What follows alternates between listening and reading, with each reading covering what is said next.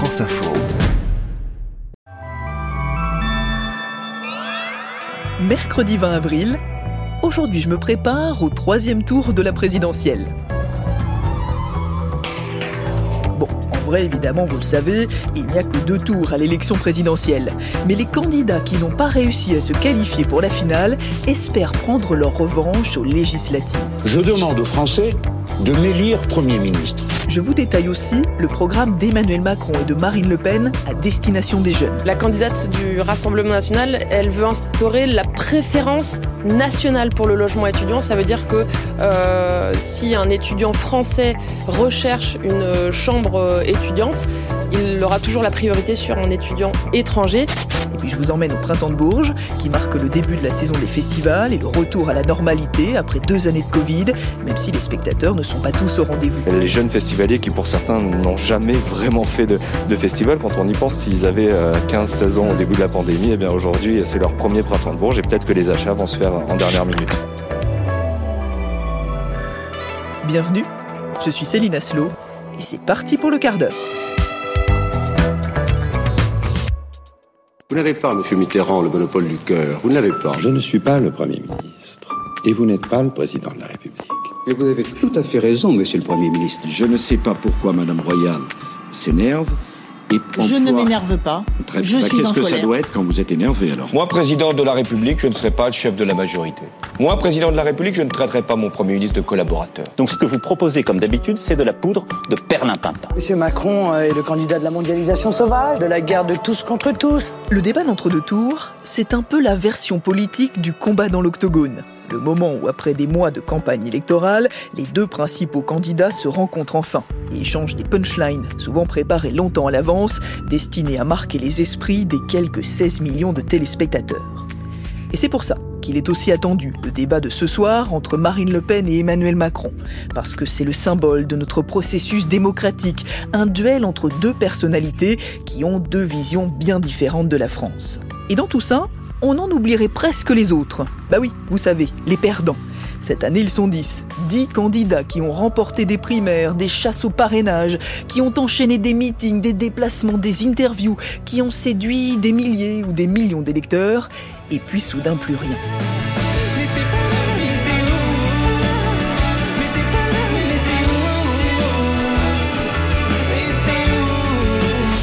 C'est vrai ça? Ils sont où les candidats éliminés? Eh bien, ils tentent d'exister malgré tout. Et puisqu'ils ne sont pas au second tour, eh bien, ils pensent à l'après. Prenez Jean-Luc Mélenchon, par exemple. Déçu d'avoir fini à la troisième place, il paraissait sur le point de prendre sa retraite et de transmettre le flambeau à la jeune génération. Alors, bien sûr, les plus jeunes vont me dire Eh ben, on n'y est encore pas arrivé. C'est pas loin, hein Faites mieux. Merci. Mais en réalité, il lui reste quand même quelques ambitions politiques. Je demande aux Français de m'élire Premier ministre. Alors évidemment, les Français n'ont pas le pouvoir d'élire un Premier ministre, puisque c'est le président qui choisit. Mais derrière cette formule, il y a un projet politique, misé sur les élections législatives pour changer le cours du prochain quinquennat. Je leur demande, pour m'élire Premier ministre, d'élire une majorité de députés insoumis. Insoumis et Union populaire. Et j'appelle tous ceux qui veulent rejoindre l'Union populaire, c'est-à-dire l'essentiel de son programme, à se joindre à nous pour cette belle bataille. Il y a donc un troisième tour. Il n'y a pas seulement un deuxième tour. Il y a un troisième tour. Le troisième tour, ce sera donc en juin, quand les Français iront élire leurs députés. Si la gauche devient majoritaire à l'Assemblée nationale, le président Macron ou bien la présidente Le Pen sera obligé de nommer un Premier ministre de gauche. Mais pour ça, encore faut-il que la gauche s'entende pour faire des listes communes aux législatives et ne pas partir en ordre dispersé comme à la présidentielle. Et ça, c'est pas le plus facile. Des rencontres bilatérales sont en tout cas prévues dans les prochains jours avec les Verts, les communistes et les socialistes. Ça, c'est pour la gauche. Mais à droite aussi, après la défaite à la présidentielle, on rêve de victoire parlementaire. Et c'est le cas d'Éric Zemmour, par exemple. Au soir du premier tour, il avait tout de suite rallié le camp Rassemblement national. J'appelle mes électeurs à voter pour Marine Le Pen. Mais cette dernière a visiblement jugé ce soutien un brin encombrant, elle qui tente de lisser son image. Pas question, a dit Marine Le Pen, de l'imaginer entrer dans son gouvernement en cas de victoire. Alors le candidat du parti Reconquête mise lui aussi sur les législatives et ses lieutenants viennent de signer une tribune dans le Figaro pour appeler tous les partis de droite à former une grande coalition en vue de conquérir l'Assemblée nationale. Bref, derrière le duel télévisé et si médiatisé de ce soir, se cache une autre bataille avec d'autres combattants bien décidés à prendre leur revanche.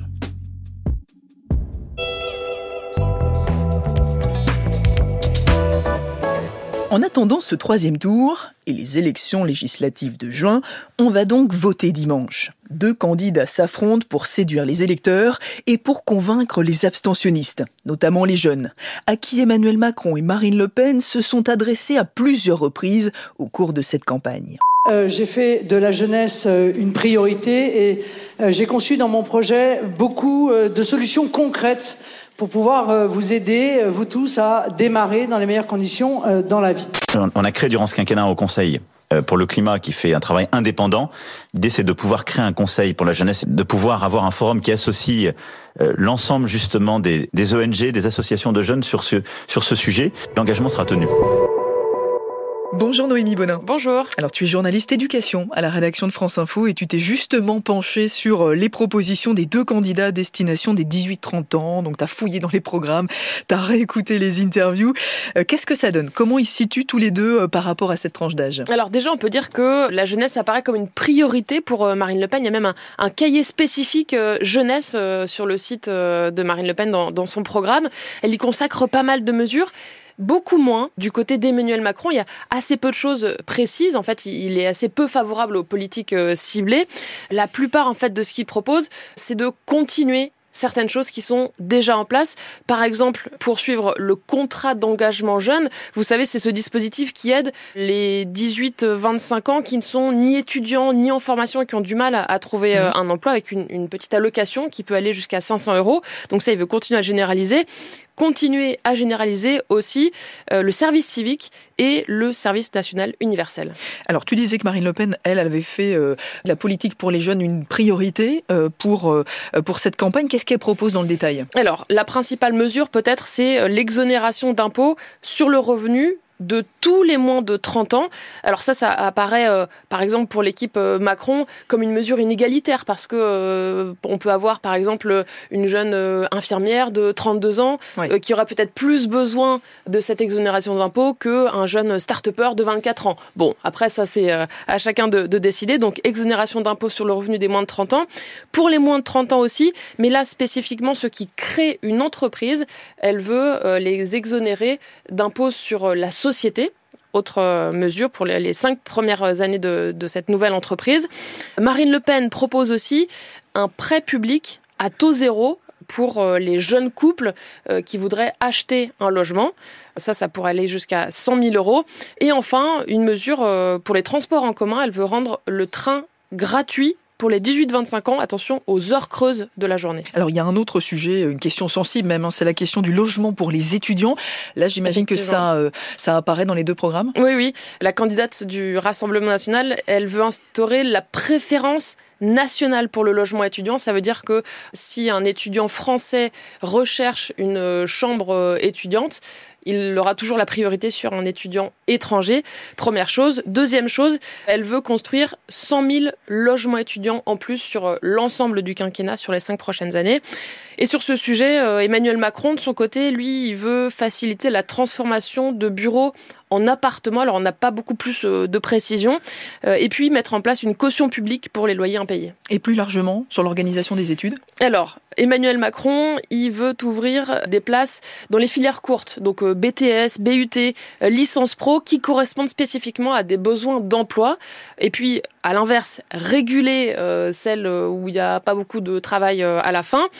Il reparle d'une prochaine réforme des bourses.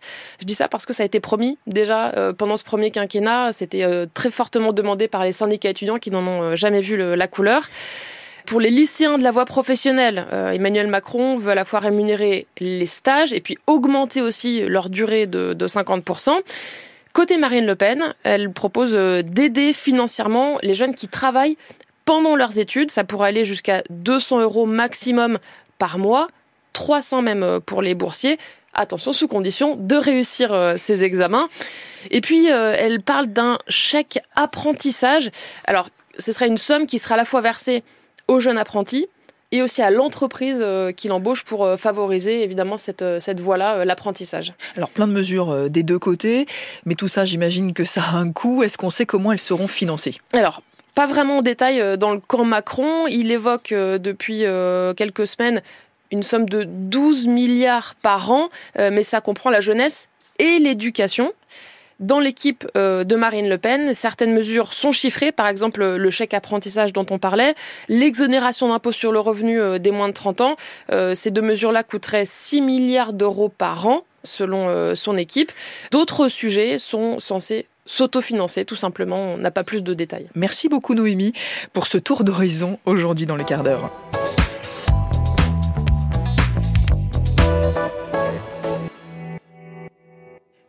Si on parlait d'une autre campagne présidentielle maintenant, c'était il y a 27 ans, quasiment jour pour jour.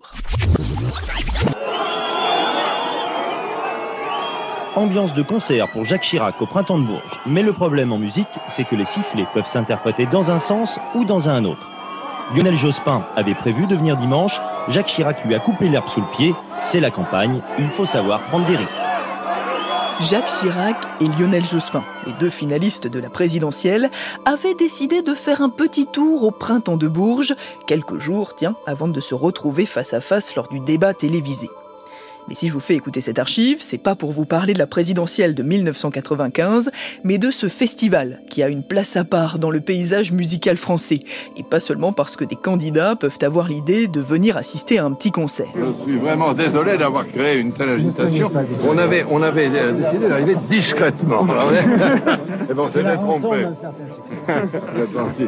C'est pas des bonjours. Salut, ça va?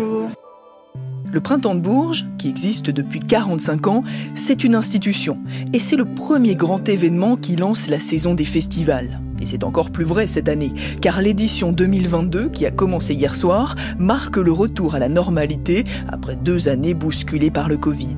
Alors j'ai appelé Yann Bertrand, le chef du service culture de France Info, qui est justement sur place pour voir à quoi ressemble ce premier festival du monde d'après.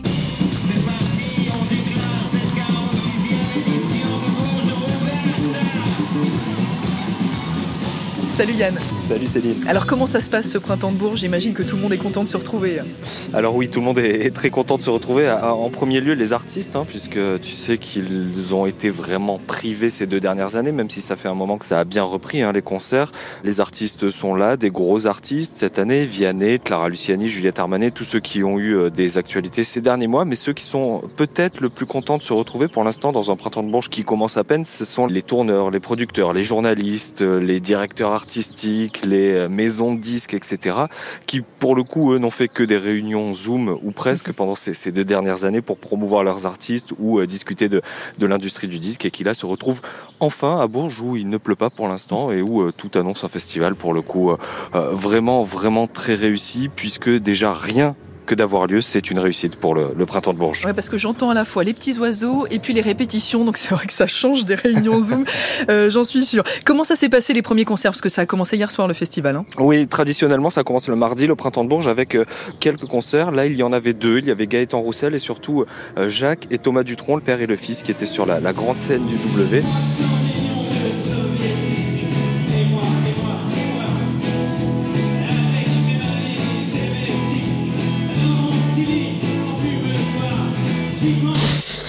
euh, tu le sais, une, grande tournée hein, à l'initiative de Thomas Dutronc qui voulait un peu rendre hommage à, son père et à ses chansons fantastiques. C'était vraiment très réussi. La moyenne d'âge, là, pour le coup, était assez élevé, tu t'en doutes aussi. C'était euh, un beau moment avec des, chansons que tout le monde connaît. Euh, vraiment le W en plus qui est la grande salle de Bourges qui euh, était de retour pour la première année depuis trois ans puisque ces deux dernières années dans les éditions hybrides du printemps de Bourges, c'est-à-dire à minima il avait été supprimé parce qu'il y a trop de monde, 12 000 personnes à l'intérieur pour la distanciation, c'est vraiment pas pratique. Alors il y avait une moyenne d'âge très élevée, je te l'ai dit, mais ce qui est surtout très important, c'est que c'était complet et c'est déjà une, réussite pour le printemps de Bourges pour cette première soirée. Est-ce que tout le festival, euh, tout est complet? Tu sais, ça bouge euh, vraiment de, minute en minute. Aux dernières nouvelles, non, ce n'était pas encore complet, mais c'est euh, complet à, plus de 80%. Après, il faut bien savoir que depuis que la, crise a, frappé le monde de la musique, l'industrie de la musique, les réflexes ont beaucoup changé chez les spectateurs notamment. Mmh. Déjà, il faut se réhabituer à savoir qu'il y a des concerts, à savoir qu'on peut aller au concert sans masque, sans distanciation physique, sans risque.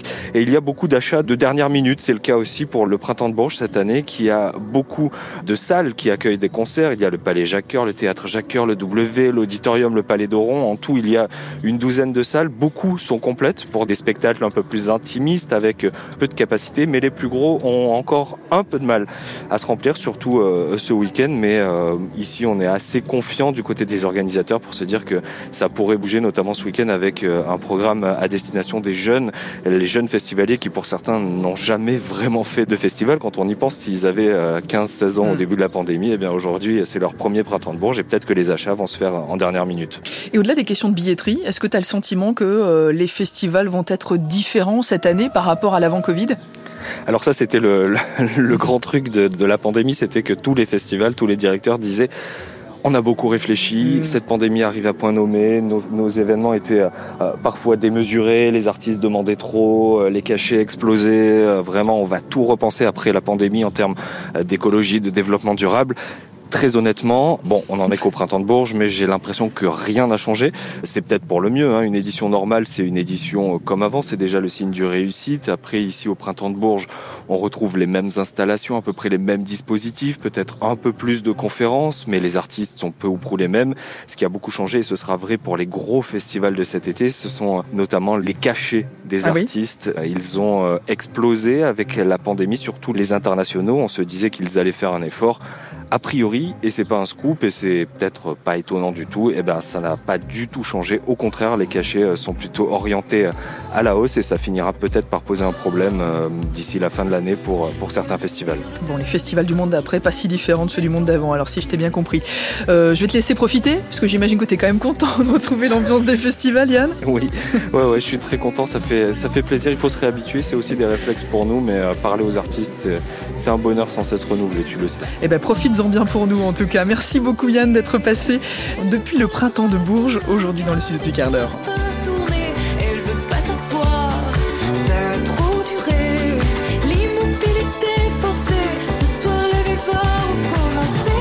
Allez, on respire encore et on se dit à demain pour un nouvel épisode du quart d'heure.